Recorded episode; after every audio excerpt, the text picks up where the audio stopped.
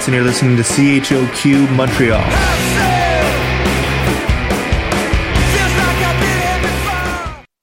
Eh, vous saviez que choc.ca ce n'est pas que du podcast? C'est aussi 5 chaînes musicales 24 heures sur 24 pour vous accompagner partout. Rock, indie pop, hip-hop, musique francophone et musique électronique en écoute gratuite et à volonté. Pour les découvrir, rendez-vous sur le site de choc.ca sur l'onglet chaîne musicale.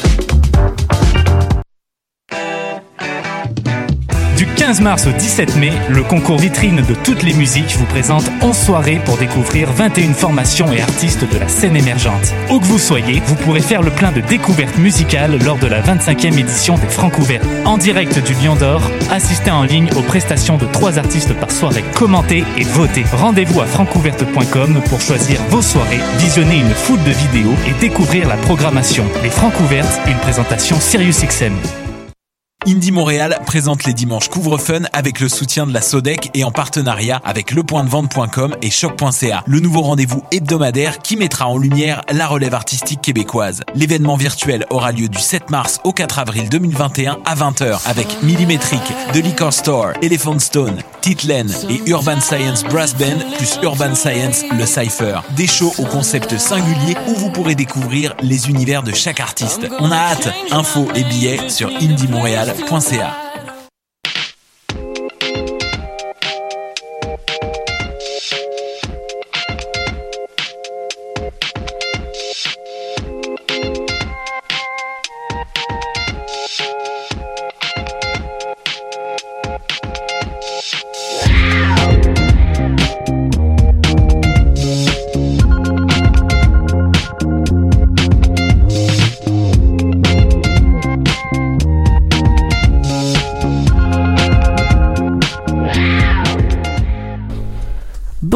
tout le monde, nous sommes le vendredi 2 avril 2020 et on se retrouve aujourd'hui pour la 119e émission de l'Animal Politique. Alors aujourd'hui, euh, Lila, Manon, je ne- surtout Manon, hein, je ne prévois rien. Non, pas parce qu'il n'y a rien dans l'actualité euh, qui m'intéresse pas, mais parce que je me souviens des problèmes techniques qu'on a eu, qu'on a eu la semaine dernière. Et clairement, je les crains plus que la Covid en ce moment, les problèmes techniques. Oh, c'est grave. C'est grave, hein Et clairement, je pense que nous allons encore avoir des problèmes techniques cette semaine. Génial Pour commencer, la musique ne fonctionne pas. Eh ben, Voilà. on est bien parti Écoute, Alors, on prend tous des grandes respirations à la maison, on chantonne dans notre tête en attendant que ça fonctionne euh, ici en studio. Et ben justement, en parlant de la Covid, une bonne nouvelle, les restaurants et les bars rouvrent dans semaine. c'est quand même une bonne nouvelle, c'est très encourageant. Bon, euh, fini la touche d'humour du jour.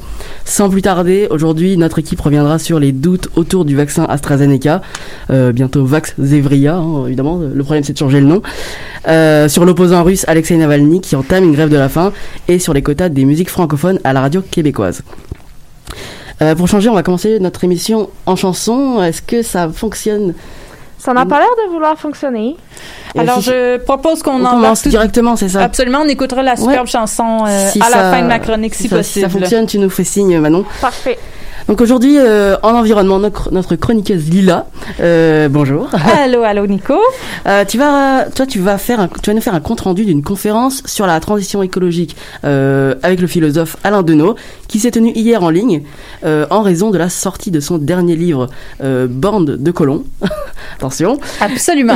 Mais avant, euh, donc bonjour. Bonjour. Oui, et euh, on aimerait vous faire découvrir une artiste euh, québécoise, euh, une amie, euh, une de mes amies. Donc, on Mhm. va espérer avoir la chance de passer sa chanson, là, comme ouais. les garçons, d'ici la fin de ma chronique. Mais d'abord, on va commencer Ouais. avec Alain Deneau, rien de moins. Donc, donc, toi, en, en environnement, là, cette semaine, tu voulais nous parler donc du dernier livre d'Alain Deneau et sa vision sur la transition écologique. Exactement, comme je vais y arriver doucement. Le dernier livre porte pas directement sur la transition, mais il est trop intéressant, donc j'ai eu envie de vous en parler aussi. Puis c'est à la suite d'une conférence à laquelle j'ai assisté hier. Donc Mhm. euh, plongeons tout de suite. Euh, dans le fond, euh, Alain Deneau, c'est un philosophe québécois. Euh, il est né en Outaouais, mais il a complété ses études en philosophie en France, où il est aussi directeur de programme pour le Collège international de philosophie de Paris. Euh, pour la petite histoire, il a aussi étudié en théâtre, en littérature au début de son parcours. Euh, J'ai trouvé ça intéressant. Et aujourd'hui, il est enseignant de philosophie et de sociologie à l'université de Moncton au Nouveau-Brunswick. Bon, Un pour beau ceux- parcours. Oui, euh, oui, c'est pas rien. Il a publié énormément, euh, plusieurs livres. Et euh, justement, pour ceux qui seraient pas familiers avec euh, son, son œuvre, euh, il s'est intéressé beaucoup à l'économie et à la relation entre pouvoir et économie. Il a notamment écrit sur les paradis fiscaux et il avait même pris la parole à la Commission des finances publiques de l'Assemblée nationale du Québec en 2016 à ce propos. Mais je dois euh, m'arrêter ici, vous faire un petit mea culpa parce que je ne suis pas si familière moi-même avec l'œuvre de Monsieur Deneau, euh, et mon but en faisant cette chronique, c'était de vous faire entendre des extraits de sa conférence euh, d'hier, qui était franchement vraiment intéressante. Mais j'ai eu des problèmes avec l'enregistrement Zoom et donc ce ne sera pas possible de vous faire entendre directement Monsieur Deneau. Euh, ce que je vais pouvoir vous partager ici, c'est donc plutôt ma compréhension qui est probablement assez limitée euh, de certains des échanges qu'il y a eu hier. Mais qui, sera- qui sera très enrichissante quand même. Oui, dé- définitivement. euh, inquiétez-vous pas pour ça. Et d'ailleurs, j'aimerais remercier le mouvement citoyen Demain Verdun pour l'organisation de la conférence, euh, particulièrement Francis Waddell, qui est le frère de mon copain, Ah. qui m'a permis d'y participer en tant qu'animatrice de la période de questions. Donc, euh, j'ai testé mes capacités d'entrevieweuse Ouh. euh, avec Monsieur Deneau directement. C'est vraiment une belle expérience. Une radio de journaliste. Exactement. Bon, allons-y avec ce dont vous avez parlé et ce que ça a veillé comme réflexion chez toi. Ben parfait, merci. Alors euh, bon, le tout dernier livre de Monsieur Deneau, ça s'intitule, on le sait, ça choque un peu, Bande de colons, un peu. une mauvaise conscience de classe. Euh, et c'est à ce moment-ci euh, que je vais vous avertir que Monsieur Deneau, sa réflexion est plus de champ gauche. Euh, il dénonce énormément dans ses ouvrages, dans sa réflexion philosophique, les rapports de pouvoir économique asservissant, la mondialisation, le modèle extractiviste où on considère que la nature est comme un bien illimité à consommer à tout prix. Il se positionne donc pour une société qui est très différente de celle dans laquelle nous vivons à l'heure actuelle. Euh, je vais passer rapidement sur son nouveau livre, euh, euh, mais bon, dans celui-ci, il a établi une nouvelle catégorie pour décrire la population canadienne, c'est celle de colon. Le colon, c'est la personne qui vient s'installer sur un territoire, mais qui n'est pas en charge des décisions et donc qui n'a pas vraiment de pouvoir sur ce qui se passe. Donc, les colons bénéficient du système colonisateur, mais ils ne le créent pas. Ceux qui ont le pouvoir, ce sont les colonisateurs, et ceux qui sont réellement victimes du système, eh bien, ce sont les colonisés. Euh, dans le cas du Canada, on va penser par exemple au peuple autochtone. Euh, et euh, c'est intéressant pour le Québec parce que ça implique de ré- repenser un peu la position euh, des Québécois ou des Canadiens français, non pas comme peuple colonisé. Il y a beaucoup eu de, de penseurs québécois qui se sont positionnés euh, en victimes, mais plutôt En comme colonisateur. En colon. en colon. Pas en colonisateur, D'accord. exactement. Ils n'ont pas bénéficié du système colonial. Euh, ils n'ont pas pris les décisions, je veux dire, mais ils en ont bénéficié. Donc, ils ne sont ni victimes ni bourreaux. Mm. C'est une espèce de position neutre, pas très, très euh, glorieuse, euh, mais Mm. peut-être plus juste du point de vue de M. Deneau, euh, d'un point de vue historique. Alors là, on est en chronique environnement. Pour être honnête, j'ai un peu du mal à voir le lien. Absolument. Donc, je voulais quand même vous parler du livre et j'y arrive. Donc, oui, la conférence hier, on a ouvert avec le nouveau livre de Monsieur Deneau, mais on est allé rapidement sur la transition écologique, qui est euh, un, Mhm. un sujet dont il discute quand même euh, régulièrement. Euh, donc, euh, dans les faits, la crise climatique, selon lui, elle est inexorable et elle, non seulement elle est inexorable, elle est déjà enclenchée. Euh, il dit, euh, sa, réflexion va dans le fait qu'il va falloir repenser nos, systèmes euh, de façon beaucoup moins mondialisée et beaucoup plus localisée pour réussir à faire face à cette crise climatique-là. Euh, notamment, il parlait hier euh, de souveraineté alimentaire qui serait essentiel à son avis pour pouvoir faire face aux bouleversements à venir. L'autre chose, c'est d'avoir un mode de gouvernance qui est beaucoup plus régional, beaucoup plus localisé. Donc pour lui, euh, la démocratie telle qu'on la connaît en ce moment, où les gens votent une fois ou quatre ans, ensuite ils ont plus vraiment leur mot à dire, ben c'est pas un fonctionnement qui est acceptable. Il faut créer des modes de gouvernance plus locaux où les gens peuvent être réellement impliqués, avoir beaucoup plus d'autonomie. Euh, encore une fois, là, c'est très simplifié. Hein? C'est ce que moi j'ai retenu de est-ce que toi, de la ce que- de ce que tu as compris, est-ce que ça peut porter préjudice le fait d'avoir tous les 4 ans un vote sur l'environnement? Est-ce que ça peut. Est-ce que, bah, est-ce que ça a des impacts vraiment sur euh, les choix des, de la population? Est-ce que finalement la population n'a pas vraiment son, son opinion à donner? Ben, selon lui, en tout cas, la, la, la population n'a pas vraiment de pouvoir dans la ça. façon dont le géré. système et, et a un très grand sentiment de, de manquer de pouvoir. Donc, euh, il va aussi loin que de dire la façon dont le, le Canada est formé euh, avec toutes ses provinces et territoires. Euh, Peut-être qu'à long terme, c'est pas viable. Il faudrait revenir à des à des à des plus petits territoires, beaucoup plus régionales, Hum. qui s'autogouvernent. Et quand on dit que la crise climatique est déjà enclenchée, est-ce que lui pense que tout va s'effondrer bientôt? Eh bien, c'est intéressant parce qu'il y a justement une personne dans la conférence qui lui a demandé, il lui a posé la question là, Mhm. s'il faisait partie des collapsologues, Les collapsologues, Ouais, ouais. euh, qui croient que le monde va s'effondrer d'un jour à l'autre. Et le philosophe, il a répondu qu'à son sens, il s'agit davantage d'une espèce d'érosion Mmh. accélérée euh, qui va mener au même résultat, mais pas nécessairement du jour au lendemain. Donc, il a, il a littéralement dit, euh, je pense pas que ça va se passer d'une façon aussi biblique. Ouais. Ça se passe sur le temps et c'est déjà enclenché, ça va continuer euh, de, de se de, se passer. Ça, ça va pas être du jour au lendemain, ça va être vraiment sur la longueur. C'est sur la longueur, mais ça va aller en s'accélérant. Il- à son sens, la COVID-19 n'est que le début, qu'on risque euh, d'expérimenter des Ah bon perturbations. Euh, oui, c'est ça, euh, de se préparer parce que ce n'est que le début là, de ce qui risque d'arriver. D'où l'importance d'une gouvernance plus locale, plus accessible. Euh, il fait aussi beaucoup le lien là, entre la croissance constante voulue par la mondialisation financière qui engendre une destruction de l'environnement jamais vue auparavant là, dans l'histoire de l'humanité. Alors, la liste est longue. Réchauffement climatique, pollution at- atmosphérique, contamination des eaux, exploitation intensive des richesses naturelles, surproduction des déchets, fonte des glaciers, avancée des déserts, disparition des forêts, ouragans, raz-de-marée, canicules, migration d'espèces dangereuses, incendies de forêt et extinction massive des espèces sur la planète. Et je repasse. Exactement. Euh, donc, euh, est-ce que ça va euh, s'effondrer d'un jour euh, d'un c'était ça ta Mhm, question ça, initialement? Peut-être pas, mais quand même, si on, on se rappelle là, le groupe d'experts intergouvernemental sur l'évolution du climat, le GIEC, qui a été fondé en 1988, on se rappelle, Mhm. il étudie la question des changements climatiques et eux, ils disent que si euh, les choses ne changent pas, euh, on, on- on va dépasser le 1,5 degré qui est comme la limite qu'on s'est donnée avec les accords de Paris. On s'est dit on peut, il faut limiter le réchauffement climatique à 1,5. Si on continue comme on le fait en ce moment, ça, on pou- la, la Terre pourrait se réchauffer jusqu'à 4 degrés. Et donc, si, si ça se passe dans le scénario le plus catastrophique, eh bien, c'est sûr que euh, le monde tel qu'on le connaît aujourd'hui va disparaître Ah dans bah sa forme actuelle. Clairement. Euh, bon, euh, peut-être quand ce vendredi ensoleillé, on avait besoin de se souvenir des risques et de l'importance de la crise écologique. Est-ce que Monsieur Denot a donné plus des, enfin, des pistes en fait pour améliorer la situation? Eh bien oui, c'est intéressant parce qu'il y a quelqu'un dans, dans, dans l'audience qui lui a demandé de quelle façon on pouvait comme s'extraire de la société pour créer, était-il possible de bâtir une société nouvelle? Monsieur Deneau, lui, il est pas très dans... euh, il lui a pas répondu dans ce sens-là. Lui, il a dit que euh, il fallait plutôt apprendre à accompagner le mouvement qui était déjà enclenché, développer des solutions pour faire face aux conséquences ou pour s'adapter aux changements qui sont en cours. Euh, encore une fois, il a dénoncé le système économique capitaliste en disant qu'il fallait le changer. Donc, euh, il dénonce énormément l'espèce de ah le retour à la normale post-Covid. Il dit non, cette normale-là ne fonctionne pas. Et Il elle faut nous pas y mène- revenir, quoi, Il ça. faut pas revenir à ce retour à la normale-là. Et donc, je vais vous laisser euh, sur une citation d'un extrait d'une lettre d'opinion qu'il a publiée dans Le Devoir en novembre dernier, en lien avec la crise sanitaire. Euh, je vais vous mettre les liens. Là. Il y a eu aussi une entrevue dans la presse par rapport à son dernier livre euh, et de cette lettre d'opinion-là dans notre groupe Facebook de Mhm. l'animal politique. sur la page exactement Exactement. Alors, il dit, j'ouvre les guillemets, Jamais n'a-t-on été aussi peu guidé par des institutions de la conscience qui nous permettent de penser quelque peu sereinement à des phénomènes comme la mort, le renoncement, la privation, la retenue, la modestie. Ne plus pouvoir jouir de tout, tout tous azimuts, provoque des angoisses pires encore que la perspective d'une économie culturelle et psychique structurant le désir. Ouf. On- on- à méditer. hein. Ouais, c'est ça.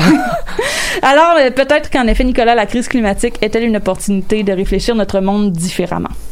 Merci beaucoup Lila pour cette chronique euh, différente, hein, on va le dire de d'habitude. Tout à fait. Euh, on se revoit dans deux semaines. Parfait. Merci, Nicolas. La Merci. chanson. Est-ce que ça La fonctionne chanson ne fonctionne toujours, Toujours pas. pas. Ah. C'est vraiment juste celle-là qui fonctionne pas. Donc je pense qu'il y a un problème avec ton convertisseur, euh, Nicolas. D'accord, bien, on, je vais On se reprend à ma prochaine chronique. Je vous le la jure, mettra. on va écouter Comme les garçons de Catherine Jeanne d'Arc une prochaine fois. C'est ça. La prochaine fois, on écoute The Spirits of de Nothing Clouds.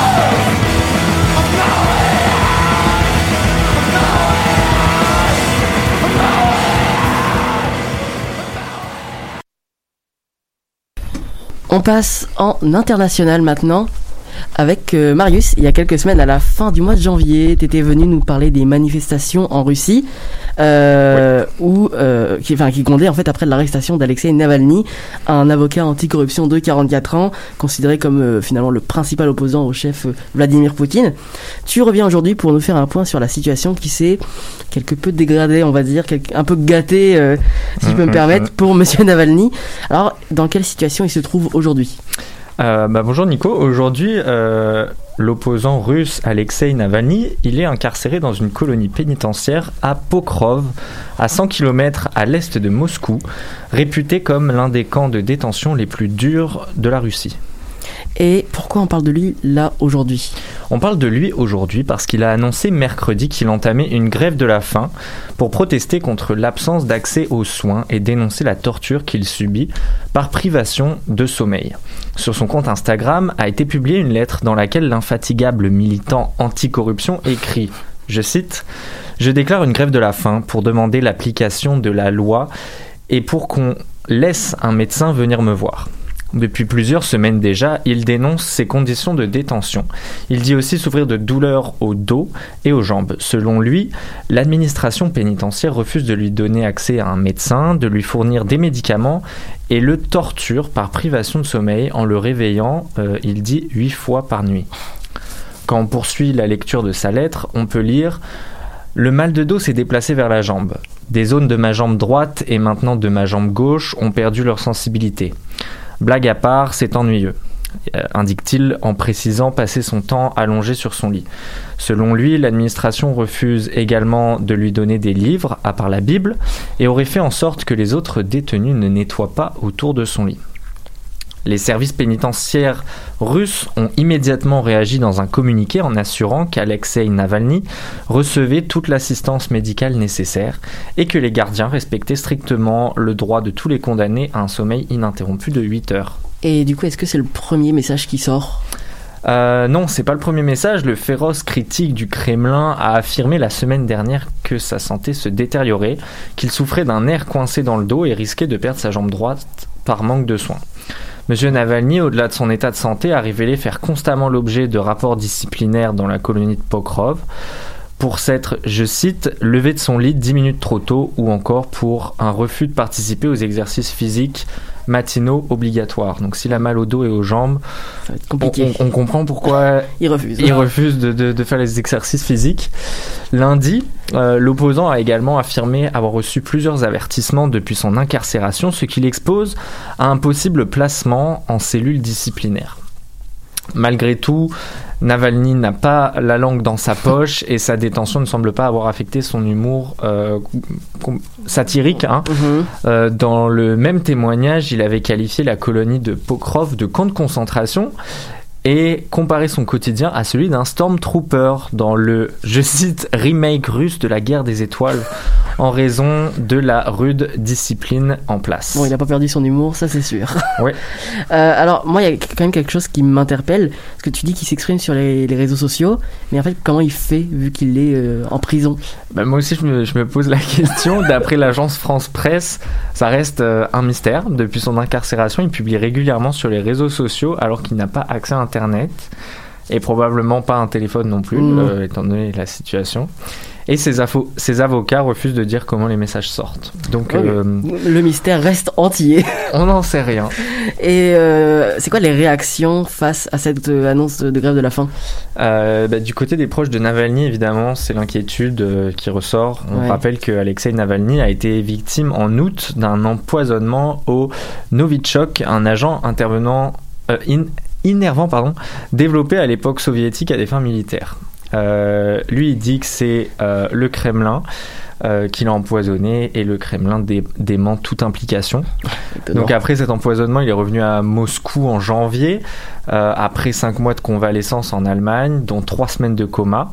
Et euh, à son retour, euh, on, on en parlait euh, fin janvier, Mhm. il a été immédiatement interpellé et incarcéré. Ouais. Monsieur Navalny a ensuite été condamné à deux ans et demi de prison dans une affaire de fraude datant de 2014 que lui-même, les ONG et de nombreuses capitales occidentales jugent politiquement motivées.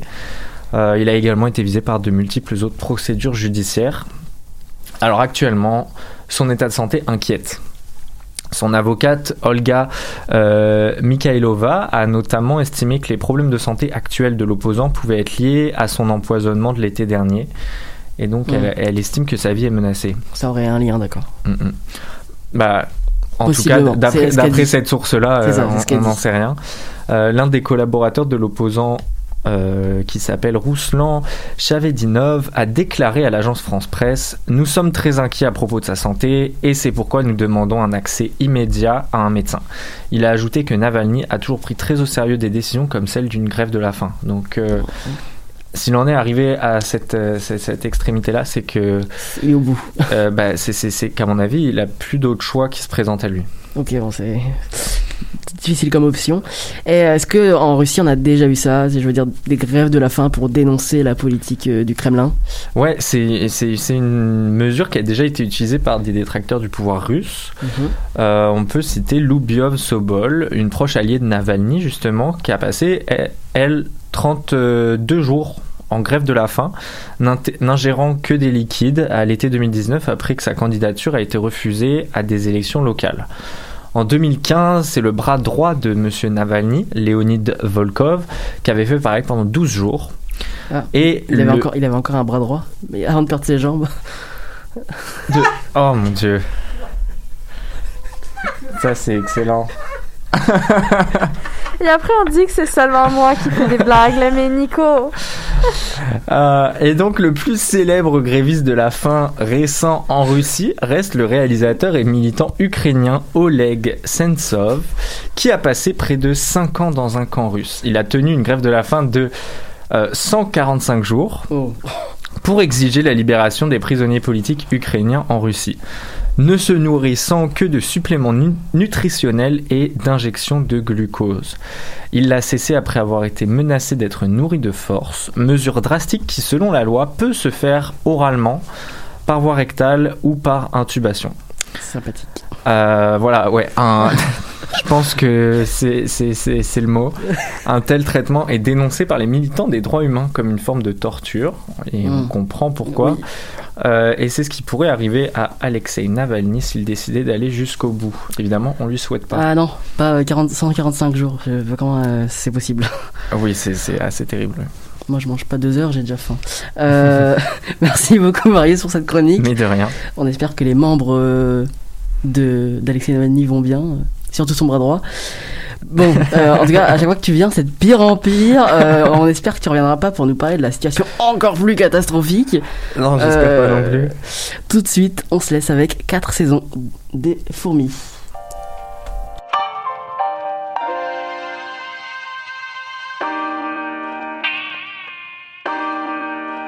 On est parti en gants sur un nuage de mort Ce phénomène ça ne va le faire comme moi Je pense t'as oublié somebody Un autre frère s'est envolé On est parti en gants sur un nuage de Ce phénomène ça ne va le faire comme moi Je pense t'as oublié somebody Un autre frère s'est envolé Yeah.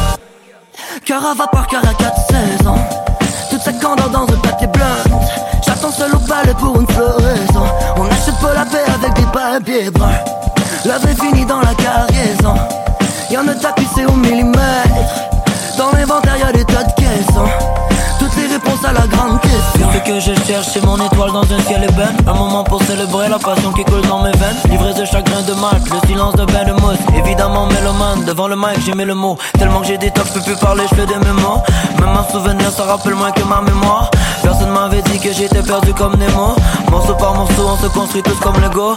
Moi, tant que j'ai mes body, je suis good. Moi, tant que je fais mon happy, je suis good.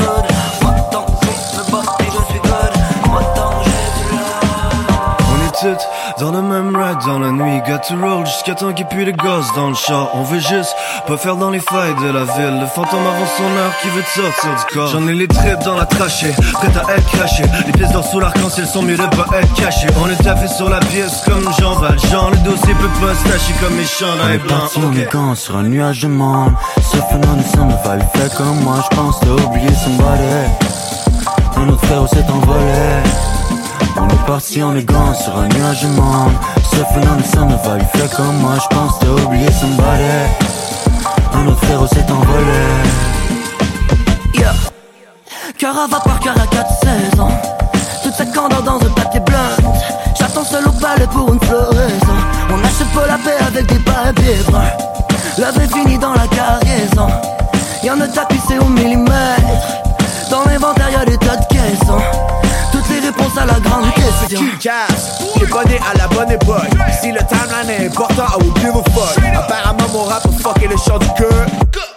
V'là une vitamine pour que tu la croques. Écoute, ma man, j'ai une idée, c'est un master plan. La conquête du monde est plutôt on demand. Let's bring the band and funk the jam. Saint Sunshine, ça road, Chevrolet de capot. Je me rappelle Saint-Tree, Saint-D, que quand j'étais On aura toujours le droit de tremper nos frites dans la maillot. Le genre d'expérience qu'on ne pourrait faire que dans notre propre labo. Docteur Mabo, j'en parle la façon de la fois de la Hollow No. GoPro sur le front pour prouver qu'on tout le temps. Sous le cours dans le fleuve, si le fleuve qui se dans la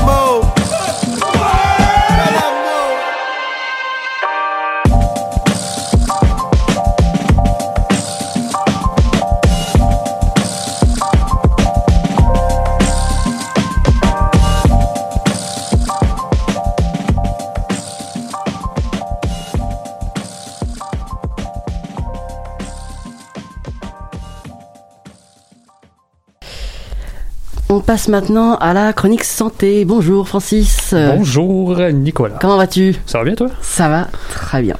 Alors, le gouvernement du Québec a annoncé l'arrêt de l'utilisation du vaccin AstraZeneca. Pas encore comme ça. Oui, c'est encore Euh, pour le moment. Chez les moins de 55 ans, en raison du risque de développer une thrombose veineuse cérébrale. C'est une complication, on va revoir ça. Oui. Une, une complication qui peut être mortelle quand même. Euh, donc ça vaut le- la peine de développer quand même ce que c'est. Euh, avant de brosser le contexte derrière cette annonce, j'ai besoin de ton aide. Je suis là. Les trombones, je connais bien, je vois ce que c'est, mais les thromboses veineuses cérébrales, un peu moins. Est-ce que tu peux m'éclairer? Ah, avec grand plaisir, Nicolas.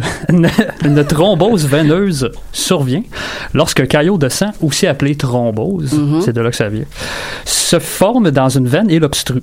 Ces caillots peuvent se former aussi dans des artères. On parle alors de thrombose artérielle. Mais c'est pas ça qui nous intéresse. On veut vraiment les thromboses veineuses. Mhm. C'est Ouais. ça qui nous intéresse dans ce cas-là. Généralement, les caillots ne bougeront pas de leur veine mère et ne, provo- et ne provoqueront pas de symptômes inquiétants. Mais il leur arrive de migrer dans le corps humain et peuvent se retrouver dans des endroits vitaux comme les poumons ou dans le cas qui nous intéresse encore une fois, le cerveau. Un caillot dans le cerveau peut provoquer des troubles de vision, des maux de tête et dans les pires cas, un AVC ou une hémorragie interne. Ok, bah, c'est sympathique C'est- tout ça. ça, c'est- un truc qui est quand même un peu dangereux euh, en fait. Est-ce qu'il y a des cas déclarés de thrombose au Québec après avoir reçu ce vaccin? Euh, il y a un cas non confirmé encore, mais il y a un homme de 79 ans qui a développé une thrombose cérébrale quelques jours après avoir reçu le vaccin AstraZeneca. Mais ce cas est encore à l'étude en ce moment. Mhm. Il est trop tôt pour confirmer le lien entre les deux. Depuis le début de la campagne de vaccination, 116 000 doses d'AstraZeneca ont été administrées au Québec.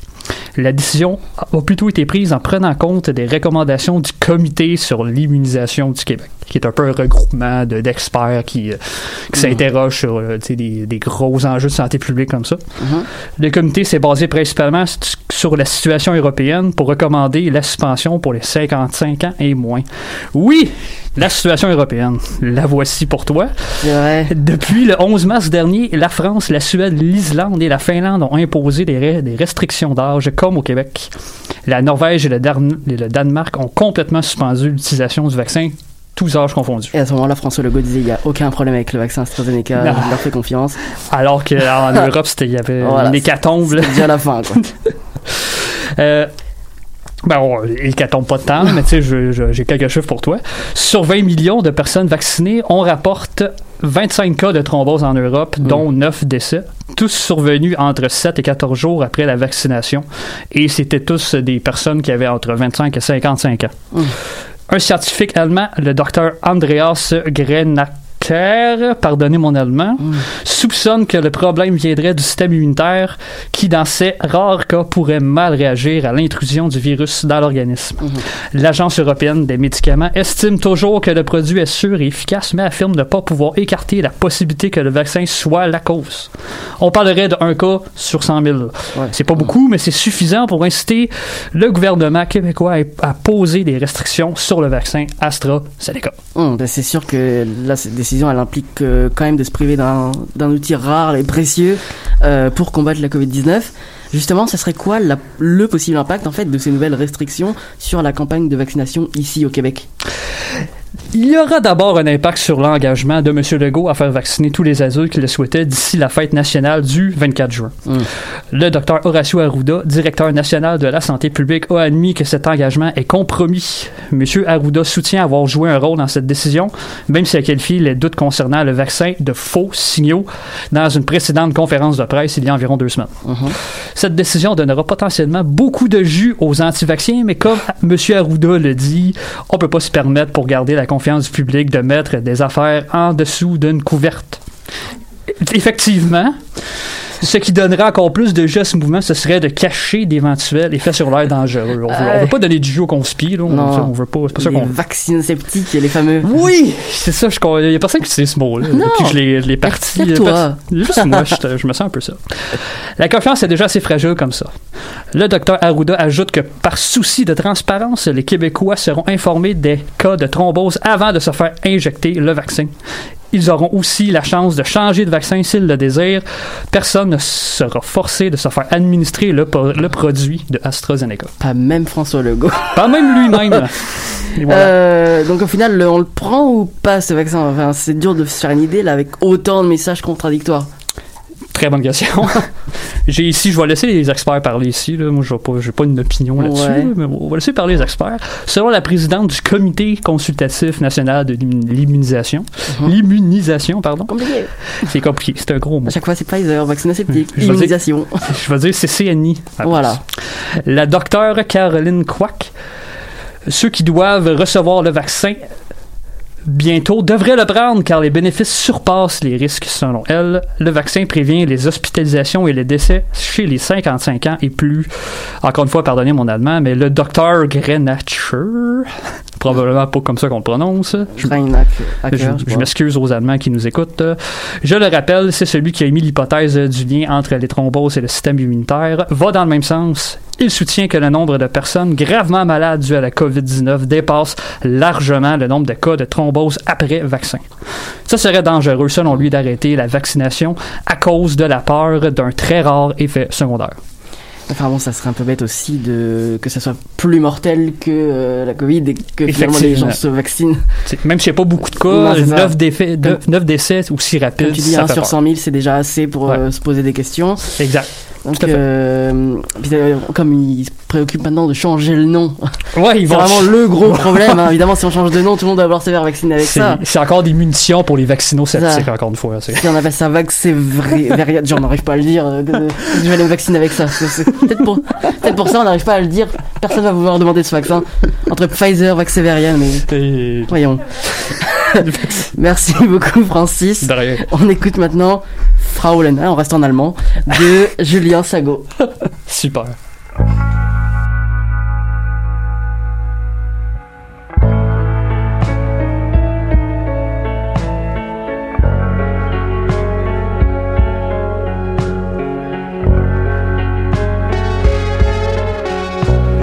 Charmante,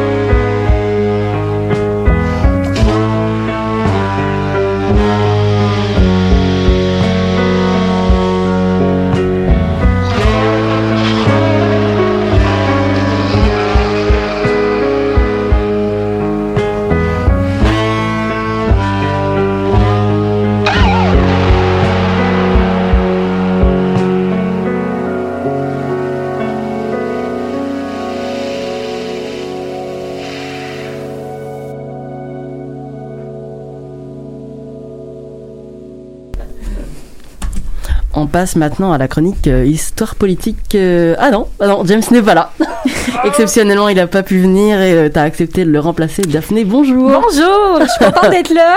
Donc toi, on peut te retrouver dans le récap le lundi à 17h, c'est ça, sur les ondes de choc. Exactement, exactement. Une autre émission euh, ben, qui parle de l'actualité. Parfait. Et voilà, donc ça te change pas trop, donc tu as accepté de, de remplacer euh, très gentiment. Merci beaucoup. C'est un plaisir. Donc, euh, bah, exceptionnellement, on va passer en culture. Euh, avec toi pour parler de la situation des demandes des stations de radio devant les quotas de musique francophone qu'elles doivent impérativement faire passer sur leurs ondes. C'est bien ça? Exactement. En fait, récemment, les radios ont suspendu leur, euh, leur demande. Mais avant de m'attarder à ça, euh, je vais commencer juste par expliquer un petit peu ce qui se passe, une petite mise en contexte des lois qui ont été établies par rapport à, à ça, justement. Donc, les quotas de musique francophone sur les, en ondes, que les radios font penser en ondes. Alors, depuis 2006, le CRTC, ça, c'est le Conseil de la radiodiffusion des, télécommunications canadiennes, euh, impose aux stations de radio musicales francophones que 65% de la musique qui est diffusée entre 6 heures et minuit le soir soit accordée à de la musique francophone et que Ouais. 55 de cette musique-là soit diffusée aux heures de, de grande écoute. Là, on parle euh, entre 6 heures le matin jusqu'à 18 heures. Ça, c'est considéré les heures de grande écoute. C'est large. Et quatre euh, importantes stations de radio francophones au Québec, euh, Bell Media, Cogeco, Arsenal Media et euh, RNC Media. Eux, ces stations-là évaluent que les quotas de musique francophone qui sont demandés sont trop hauts. D'accord. En 2015, ces stations de radio-là avaient fait la demande au CRTC de diminuer les, les quotas. Et leur demande, c'était par exemple, le, le quota présentement est à 65% et eux, ils voulaient le ramener à 35% Donc, quand même 30% de moins. Une grosse baisse. Oui, c'est quand même une importante demande. Et euh, bon, il n'y avait pas eu de retour. En 2017, il y a eu une, une- comment je dirais ça, un ressurgissement de la Mhm. situation. C'est revenu de nulle part. Exactement. Et il n'y a pas eu de suite. Mais là, le sujet revient sur la table. Alors, euh, pourquoi les quotas, justement, euh, sont jugés trop élevés, là, 60 Hey, 65%? c'est une bonne question. C'est que d'après les, les quatre médias que j'ai mentionnés, les quotas qui sont imposés par le CRTC sont pas adaptés aux habitudes de consommation euh, de- du public cible euh, des, des radios francophones. Ils ont tout justifié ça dans un mémoire qui a été soumis au CRTC et qui est accessible au public depuis mardi matin. Alors, euh, on indique entre autres dans, ces, euh, dans ce, ce mémoire-là que le- les publics euh, cibles dont l'âge se situe entre 18 et 44 ans accordent 26 seulement de leur écoute euh, à la radio à des œuvres francophones, ce qui est quand même très bas. On est en, dessous des 35%. Exactement. Et si on se tourne vers les 25 à 54 ans, c'est seulement 30 de l'écoute qui est allouée à des musiques en français. Alors voilà, c'est- d'où le... La demande de, de baisser, euh, c'est ça. Exactement, c'est ça. Donc, euh, les, stations de radio ont aussi ajouté que les plateformes numériques de musique, euh, que la musique francophone sur ces plateformes-là comprend seulement 2,7% sur les 10 000 chansons les plus écoutées. Alors, c'est, on n'est pas très populaire. les- les- la musique francophone euh, prend un peu le bord. hein, C'est ça. peux dire comme ça. Et euh, donc voilà. Et cette politique-là sur la radio commerciale était actuellement en révision. Mais là, on en vient à la nouvelle que j'avais annoncée tantôt. Donc, malgré leur revendication d'une baisse des quotas, les stations de radio préfèrent pour l'instant suspendre leur demande. Parce que, d'après eux, euh, ils, pensent que ça va être préférable d'attendre que le CRTC fasse entrer une vigueur, euh, en, en vigueur le projet de loi C10 avant de changer les quotas de musique francophone sur leurs ondes. Et euh, comment on peut expliquer que les radios souhaitent suspendre leur demande jusqu'à l'adoption de cette loi? Oui, en fait, c'est que le projet de loi C10, ça donnerait aux radios nu- numériques et aux services étrangers d'écoute en ligne. Là, on parle par exemple de Spotify. Mhm, par exemple, ouais, des- certaines obligations par rapport aux musiques francophones. Donc, eux autres aussi seraient tenus de respecter. C'est ça, exactement. Donc, euh, d'après cette proposition-là, ça permettrait ensuite de mettre en place des quotas qui seraient plus adaptés à tout le monde et non seulement aux stations de radio. Donc, ça serait Une équilibré. uniformité un peu, c'est ça. Exactement. Donc, pour, pour les citer précisément, là, les stations, donc Bell Media, Cogeco, Arsenal Media, euh, donc par principe d'équité, tous les éléments du système, incluant les services étrangers exerçant leurs activités sur le territoire canadien, doivent apporter une contribution à la hauteur de leurs moyens et des revenus qu'ils tirent de leur exploitation en sol canadien. C'est donc pour cette raison-là, d'après eux, que euh, repenser les quotas euh, de l'occupation de la musique francophone en ondes doit se faire dans un contexte qui est plus comme global, qui Ouais. comprend tout le monde et non seulement les stations de radio. Y compris les plateformes comme Spotify. et. Exactement, exactement. Est-ce que, il y a des, est-ce que des demandes sont quand même faites en attendant l'adoption de, de la loi C10, comme tu disais, par le CRTC Oui, tout à fait. En fait, euh, ben, c'est ça, les stations de radio ont des petites revendications quand Mm. même. C'est louche de tout laisser tomber, là. Donc, on, c'est jamais comme ça. Ça se passe jamais comme ça. Ok. Donc, elle demande, entre autres, à ce que le taux de musique francophone soit évalué d'une façon différente euh, lors de la semaine et des heures de grande écoute. Par exemple, euh, on demande à ce que euh, la semaine qui devait passer de 65% de la musique entre 6 h et minuit s'assouplisse un petit peu. Les heures s'assoupliraient, en fait, elles passeraient de 5 heures le matin, euh, 5 heures le, ouais, c'est ça, de 5 heures à 1 heure du matin. Alors, ça donne un peu plus, euh, ça, ça donne une, une plus plus large, euh, c'est ça, c'est ça. une plus large euh, Durée. période. Ouais. Durée, exactement. exact. On y arriver. On y arrive. Et euh, elle, elle demande aussi à ce que les heures de, de seuil de haute écoute passent de 6 à 18 heures et de 5 à 19 heures, en ce qui leur, qui leur donnerait une plus longue. euh, Marge pour- de manœuvre, ouais, c'est une, une plonge. une- voyons, une plus grande marge de manœuvre pour, pour les seuils de haute écoute. Donc, c'est vraiment, Ouais. ça changerait quand même beaucoup de choses. Et un autre souhait, ce serait que la loi, euh, ben, ap- après la, en attendant la, la mise en vigueur de la loi C10, ce serait de faire compter à 150% dans le pourcentage des musiques en français les chansons francophones qui viennent d'un milieu euh, en français minoritaire. Mhm. Donc, pour donner plus de place à ces, à ces gens-là, ben, les, les, les artistes euh, comme. Disons le, le rap québécois ou truc comme Oui, ça. ben les Français, où, c'est- où c'est minoritaire, en fait, là où c'est des, des régions de Français minoritaires, donc, exactement. Et euh, l'Association québécoise de l'industrie du disque et du spectacle, donc la, de, de la vidéo, la disque, Mhm. est pas vraiment en accord avec euh, les revendications des stations de radio et a d'autres suggestions qui ont, sont soumises dans un rapport euh, au CRTC. Et du coup, bah là, tu parles, tu dis qu'elle est pas en accord. Pourquoi elle est pas totalement en accord avec les revendications, la disque? Bon, en fait, c'est que d'après la disque, les quotas ne sont pas vraiment respectés. On Il y a des petits passe-droits qui se font. C'est-à-dire que euh, les stations de radio auraient trouvé des petites tactiques pour contourner le système. Ah. Oui. On parle ici de montage qui aurait permis euh, à- aux stations de réunir des morceaux en anglais et de les faire passer pour une seule chanson. Donc, on met trois tunes puis euh, ça compte pour une. là. Donc, euh, les, les taux, les taux de, de musique en anglais seraient plus élevés que ce qu'on pense. Et donc, c'est ça. En fait, ça serait vraiment pas 65% de la musique qui serait en français, là, mais vraiment moins que ça. Sauf que si le, le calcul est biaisé, on peut comprendre d'où le problème. Et donc, la disque revendique entre autres l'arrêt de ces montages-là qui viennent chambouler le, le pourcentage de musique anglophone qui est Ah oui. diffusée. On demande aussi, eux autres sont d'accord pour euh, élargir les, les heures considérées comme grande écoute, mais ce serait de 6 à 20 heures lors de la semaine et de 8 à 19 heures lors de la fin de semaine. Donc, ce Mhm. serait quand même un changement à ce niveau-là aussi. Quand même, ouais. Euh, Oui, pardon. Euh, c'est quoi les demandes de la disque euh, face au CRTC Ben, en fait, premièrement, on demande que le quota, euh, ça impliquerait 45 de la musique en français lors des heures qui sont pas des heures en grande écoute. Donc, c'est comme une autre demande qui s'ajoute. Donc, même quand on n'est pas euh, en seuil de, de haute écoute, il Mhm. faudrait aussi mettre 45% de la musique qui serait francophone. D'accord. Et donc, ce qui veut dire, c'est ça, que ça serait entre 20h et minuit la semaine et de 6 à 8h à la fin de semaine. Sinon, dans une, une proposition, une autre proposition, ce serait de, euh, de consacrer 50% euh, de ces musiques-là à des nouveaux artistes et des nouvelles chansons, ce qui est vraiment important pour la disque, donc de promouvoir la, la nouveauté. euh, Les artistes émergents. Exactement, permettre, permettre à ces artistes-là de, de prendre leur place.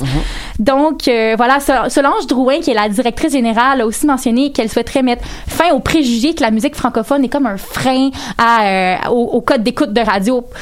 C'est le message là qui est, qui est lancé en disant qu'on va ben, baisser à chaque C'est fois. ça, parce qu'on a peur de pas euh, rentrer dans, euh, de, de pas avoir assez de public en fait Mm. à cause des musiques francophones. Donc Solange Drouin justement souhaite mettre un frein à ce, à cette idée, à cette idée là. Et euh, Philippe Archambault, qui est le président du conseil d'administration de la disque, a souligné l'importance de la radio et des plateformes d'écoute dans la carrière des artistes justement qui, qui souhaitent prendre prendre leur place, qui Mm-hmm. Ouais, souhaitent arriver ça. sur le dans le domaine. Alors, euh, on verra en fait ce qui se passe avec les quotas. On n'en sait pas vraiment plus pour l'instant. On verra ce qui va se passer une fois que la loi C10 va entrer en vigueur en fait. Donc, ça va être. euh, Ok. Ben, euh, on espère euh, que peut-être d'ici là, on sait pas, tu seras peut-être là pour nous faire un retour. Ben, peut-être. Si ça, si c'est dans. Et on souhaite que les gens acceptent d'écouter de la musique francophone parce que franchement, c'est quand même bon de la musique Ouais. francophone. Donc, euh, Mais qu'est- qu'est-ce qui fait qu'on pourrait changer, par exemple, d'opinion sur, euh, selon toi, sur. Euh, selon moi, en fait, je pense que ça prendrait des artistes qui performent très bien. Je pense, Mhm. mettons qu'un artiste nouvelle, un nouvel artiste qui comme qui performe super bien, ou dans, dans une émission par exemple comme La Voix, on avait La Mhm. Voix avant. Je crois que ça l'aidait quand même ce, ce genre de à prouver d'émission que là. les musiques francophones sont, ont leur place, c'est ça. C'est ça, si mettons un artiste vraiment réussit à prendre sa place euh, aille- ailleurs qu'à la radio, comme par exemple sur Internet ou sur YouTube, peut-être que là, les gens seraient plus enclins à aller l'écouter. Mais, mais je sais pas, c'est vraiment une opinion, là, parce que j'ai pas fait d'études dans le, dans le domaine. mais- Merci beaucoup, Daphné, Ça pour cette plaisir. chronique euh, très enrichissante et euh, merci d'avoir remplacé James. euh, C'est pas un problème, on remet ça euh, n'importe quand. Parfait. Tout de suite, c'est Mind Made Up de Dominique Fils-Aimé. Will you catch me when I fall? Will you catch me when I fall? Will you catch me when I fall? In your sunshine, will you catch me when I fall? Will you catch me when I fall?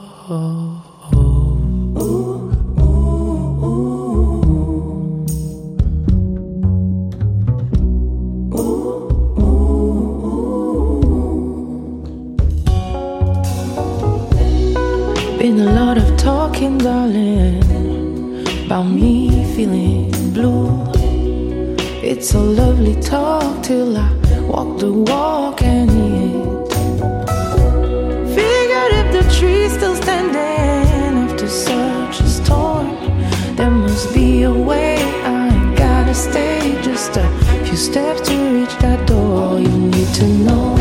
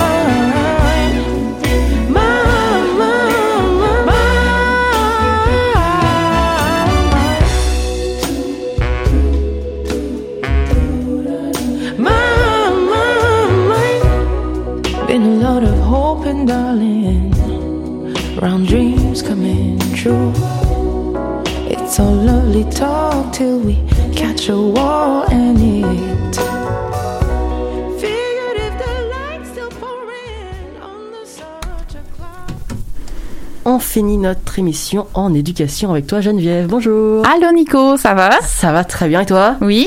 Voilà, ok. T'es en forme Fin de semaine, je suis fatiguée. Le délire de fin de semaine. Fin de semaine, fin d'émission, je suis, oh là là, rien ne va plus. Euh, au mois de mars, l'université d'Ottawa a encore fait parler d'elle dans les médias euh, pour les comportements de l'un de ses professeurs. Après l'affaire Verouchka lieutenant Duval, cette professeure qui avait été pointée du doigt par de nombreux étudiants euh, pour son, son utilisation du mot haine lors d'un cadre d'un cours, dans le cadre d'un cours, on s'en souvient. Euh, on assiste, on assiste à ce qui semble être l'affaire Amir Attaran. Geneviève, c'est quoi cette affaire? Mais cette fois-ci, le contexte de ce qui est reproché à M. Attaran est un peu différent de ce qu'on reprochait à Mme lieutenant Duval. Je vous explique. Amir Attaran est un professeur à la faculté de droit et à l'école d'épidémiologie de l'Université d'Ottawa. Depuis quelque temps, le professeur est très critique envers le Québec sur son compte Twitter personnel. Le 16 mars, le professeur a fait un tweet au sujet des accusations de maltraitance envers les personnes autochtones dans les centres de soins au Québec qui ont beaucoup fait jaser. là. Après Joyce Echaquan, cette femme atikamekw qui est décédée dans un hôpital de Joliette après avoir été maltraitée par deux infirmières qui y travaillaient, une autre atikamekw, Jocelyne Ottawa, partage dans les médias son expérience dans un CLSC de Joliette où elle dit avoir été victime de propos racistes. Monsieur Attaran tweet que le Québec pratique du lynchage médical envers les Autochtones et pointe du doigt le gouvernement de François Legault comme étant suprémaciste blanc. Selon lui, le Québec est responsable d'avoir tué ces femmes. Il qualifie même le Québec d'Alabama du Nord en, fais- en faisant référence à cet État américain assez conservateur et qui est réputé pour avoir longtemps soutenu le ségrégationnisme. Il faut savoir que c'est pas la première fois que M. Attaran tient des propos controversés sur son compte Twitter à propos du premier ministre François Legault. Le 14 février dernier, il a tweeté, et je cite, Un premier ministre non éthique qui a aidé à abattre 10 000 de ses citoyens avec une maladie mortelle trouve soudainement une épiphanie morale dans le mot en haine et s'en prend à une université en dehors de la province. Pas, pas rien. La veille, M. Legault avait fait une publication Facebook au sujet de la liberté universitaire. Il y disait notamment que les activistes radicaux avaient mené à la rectitude politique euh, un peu trop loin et que l'université devait être une place où l'on peut débattre respectueusement de tout, même ce qui peut être choquant. Hum. Bon, au moins, euh, c'est super choquant là, ce, que, ce que tu dis, mais au moins il a la décence de dire le mot en haine dans son tweet. Oui. Ça, ça régule. Il y a un équilibre. C'est ça. Mais ça penche mauvais là. ok, donc euh, il, va, il va quand même euh, très très loin. Quoi. Euh, Ouais, il va fort, là. C'est ça. Et comment l'université d'Ottawa a réagi face au, au tweet du professeur sur le lynchage médical? Ouais. Ben, le 17 mars, le lendemain de ce tweet-là, euh, qui est rapidement devenu incendiaire, là, Ouais. l'Université d'Ottawa affirme dans une déclaration écrite que ce genre de propos est offensant et que ça ne reflète aucunement leur valeur. Par contre, M. Attaran s'est exprimé à titre personnel et non dans le cadre de son enseignement. L'Université d'Ottawa décide donc de rien faire. Elle veut surtout pas interférer avec la liberté d'expression de chacun parce qu'elle se dit à la défense de la liberté d'expression et souhaite accueillir toutes les opinions sur son campus. Sa gestion de cette affaire est fortement critiquée, notamment par le chef du Parti québécois, Paul Saint-Pierre Plamondon. Donc, le 18 mars, il annonce qu'il porte plainte contre l'Université d'Ottawa, qu'il accuse d'hypocrisie. Selon lui, elle ferme les yeux sur des, commentaires stigmatisants pour les Québécois, alors qu'on parle constamment de racisme dans l'université. Monsieur Saint-Pierre Plamondon affirme que l'établissement scolaire ne peut pas appliquer un système deux poids, deux mesures. Pour lui, c'est inconcevable qu'on puisse accepter que les, Québécois soient le seul groupe au Canada que l'on peut dévaloriser, mépriser et dénigrer, pour reprendre ses mots. Monsieur Attaran a répliqué au chef péquiste sur son compte Twitter en discréditant ses propos. Il a tweeté, et je cite, qu'il ne compte pas prendre des leçons de diversité et d'inclusion de la part d'un parti politique obsolète construit sur l'exceptionnalisme ethnique et la suprématie des Blancs pure laine. Il va fort, encore C'est une fois. des mots sur Twitter. Ouais. Le jour suivant, euh, le 18 mars, l'Université d'Ottawa s'est dissociée des propos du professeur. Elle affirme qu'il ne parle pas au nom de l'université et que son opinion ne reflète pas celle de l'établissement. Par contre, elle ne prend pas de mesures puisque, je le rappelle, la liberté d'expression est fondamentale pour l'institution. Quelques jours plus tard, le 22 mars, M. Legault et le premier ministre du Canada, Justin Trudeau, euh, étaient rassemblés à Trois-Rivières pour donner une conférence de presse. Ils ont, ils ont tous les deux euh, profité de l'occasion pour dénoncer l'absence de sanctions quant aux déclarations de M. Attaran. On peut écouter M. Trudeau et Legault. On va toujours être là pour défendre la liberté d'expression, mais je pense que euh, euh, ça va faire le Québec bashing. Ben, je dirais que j'ai été déçu, effectivement, de voir que le recteur de l'Université d'Ottawa n'a pas condamné eh, les propos de son prof. Et euh, ben, c'est inacceptable. C'est inacceptable. Et comment elle a réagi l'Université d'Ottawa devant euh, bah, les critiques là, des gouvernements Legault et Trudeau? Ben mardi dernier, après toute cette pression d'agir, de faire quelque chose, le recteur Jacques Frémont a condamné dans une vidéo les gestes de Monsieur Attaran sans jamais nommer son nom. On peut y en écouter un extrait. On ne le dira jamais assez. Le ton, les procédés rhétoriques et la forme outrancière de certains gazouillis publiés ces derniers jours et qui reproduisent les préjugés envers le Québec et les Québécois sont rigoureusement inacceptables. À la fin de la vidéo, il annonce la mise en place d'un comité qui vise à concilier les enjeux qui sont relatifs à la liberté académique et à la diversité, qui sera présidé par l'ancien juge de la Cour suprême, Michel, Bastarache. En agissant un peu plus tôt, j'ai l'impression que cette affaire est un peu devenue une tempête dans un verre d'eau, on va se le dire. Là. En refusant de se positionner, le recteur n'a fait que donner de l'attention à un homme qui en méritait pas vraiment. là. Ultimement, tu sais, ses commentaires, comme euh, Trudeau le disait, c'est pas mal juste du bashing. Il y a vraiment rien de constructif. Oui. Il fait juste pointer du doigt assez sévèrement le Québec. Alors, tu sais, blanche. Exact. euh, Il, il identifie tout le Québec comme étant raciste, alors que la, la généralité. réalité est beaucoup plus nuancée que ça. Je crois, tu sais, je crois vraiment que M. Attaran, ultimement, a quand même droit à son opinion. Tu sais, c'est sûr qu'il y a des racistes, il y a des problèmes de racisme au Québec. On s'entend. Le premier ministre refuse de reconnaître le racisme systémique. Alors que y le, le racisme. Canada le reconnaît au comme tout le reste du Canada le reconnaît. Il y a quand même, il y a des enjeux. Mm. Mais est-ce que on doit vraiment aller commencer à bâcher pour reprendre euh, Trudeau encore une fois sur Twitter, j'en doute un peu. Mais là. surtout de la manière dont c'est fait sur Twitter, sans, enfin, de nulle part, et vraiment euh, de cette manière-là, Ben, Alabama, du Nord, euh, suprématie blanche, ça, ça va loin, quoi. C'est de la haine pour vrai, la haine rendu là. là. Ouais, c'est Puis reste que j'aime pas ça dire ça, mais j'ai l'impression que ça devient une forme de racisme aussi Finalement, envers les Québécois qui est pas acceptable non plus. Pourquoi on l'accepte envers des personnes, on l'accepte pas envers des personnes racisées, mais on l'accepte envers une minorité linguistique. C'est ça. Et ben, peux comme me disait. euh, je suis euh, en régie, mais on se disait qu'on pouvait faire un débat. Les trois, Ouais. est-ce que vous m'entendez? Ouais, il va nous rester deux minutes pour conclure. Allez-y.